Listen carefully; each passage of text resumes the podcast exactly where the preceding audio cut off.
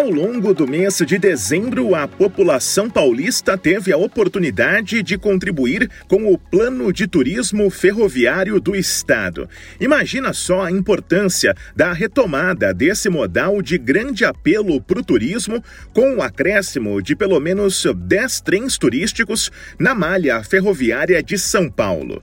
A audiência pública virtual ouviu a sociedade e agora tem novos passos para a concretização desse plano. Eu sou Bruno Moreira e esse é o tema desse episódio do podcast Diálogo SP.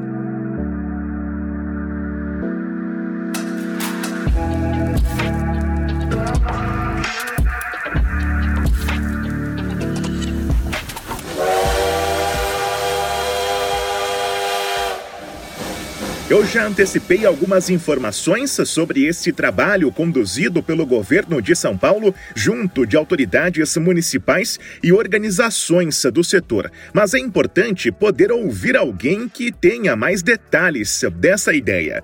Eu mandei algumas perguntas para o Luiz Sobrinho, que é consultor da Investe São Paulo na Secretaria de Turismo e Viagens do Estado.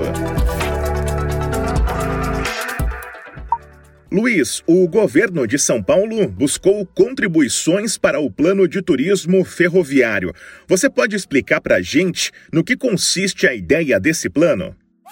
A ideia desse plano ela consiste na otimização dos quase 5 mil quilômetros de vias ferroviárias que o estado de São Paulo tem. Uma malha robusta e que pouco é utilizado para a atração de trens turísticos na sua grande maioria, é utilizado como carga.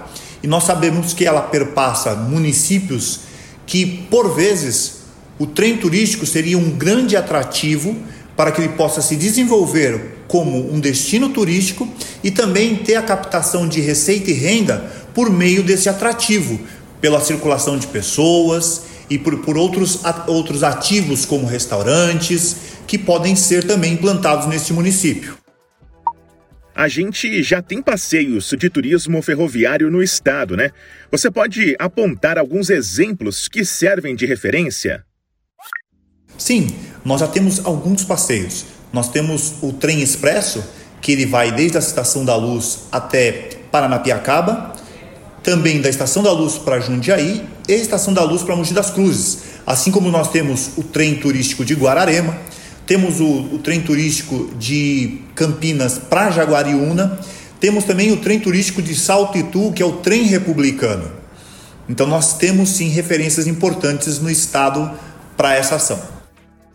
E acho importante reforçar uma informação aqui. Dá para dizer que esse trabalho de impulsionamento do turismo em localidades do estado também se conecta com um estímulo para a retomada desse modal. Sim, nós temos quase 5 mil quilômetros de vias ferroviárias no estado de São Paulo. E essas malhas perpassam municípios que têm 2 mil, 3 mil habitantes, às vezes, de repente, 800 habitantes, e eles não têm outra forma de poder é, trabalhar o desenvolvimento do município se não for por meio do turismo. E por meio de que ativo eles podem fazer isso? Pelo meio do turismo ferroviário, porque a via já passa dentro desse município. Então, é importante a gente salientar que é um indutor de receita, renda, desenvolvimento social por meio do modal ferroviário.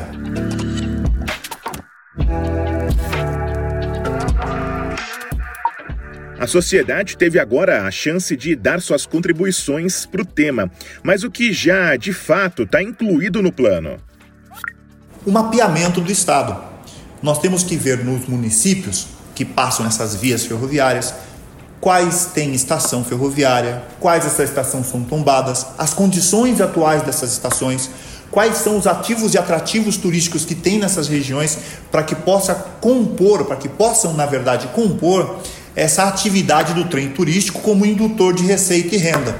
Então esse é um dos fatores que já tem já sido feito por meio dessa contribuição. E qual é a importância da articulação de pessoas de todo o Estado, ou seja, a organização das ideias por quem justamente vive aqui em São Paulo?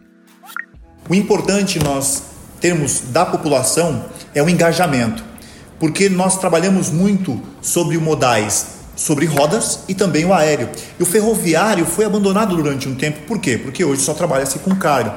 O engajamento da sociedade nisso é muito importante, por quê? Porque ela não só vai fomentar isso, apoiar isso, como ela também é o receptivo. Ela é ela que vai ser beneficiada com um modal de transportes que pode promover sim um bem-estar e principalmente estruturar o Estado também no, modal ferroviário, porque a gente tem que lembrar que onde uma via de trem turístico que é preparada para passageiros, ela também pode ser utilizada por uma empresa de transporte ferroviário comercial que queira utilizar aquilo como uma via de transporte entre um município e outro.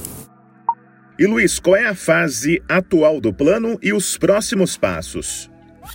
Nós estamos agora na parte de curadoria dessas informações para indexar a essa proposta de projeto de plano de turismo ferroviário do estado de São Paulo, para aí então submetê-la ao governador e partirmos para os próximos passos.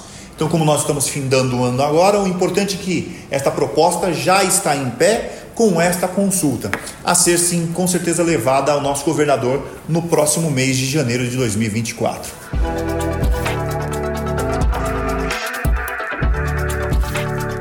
Mais detalhes sobre o plano de turismo ferroviário e outras informações a respeito do setor no estado podem ser consultadas no site turismo.sp.gov.br.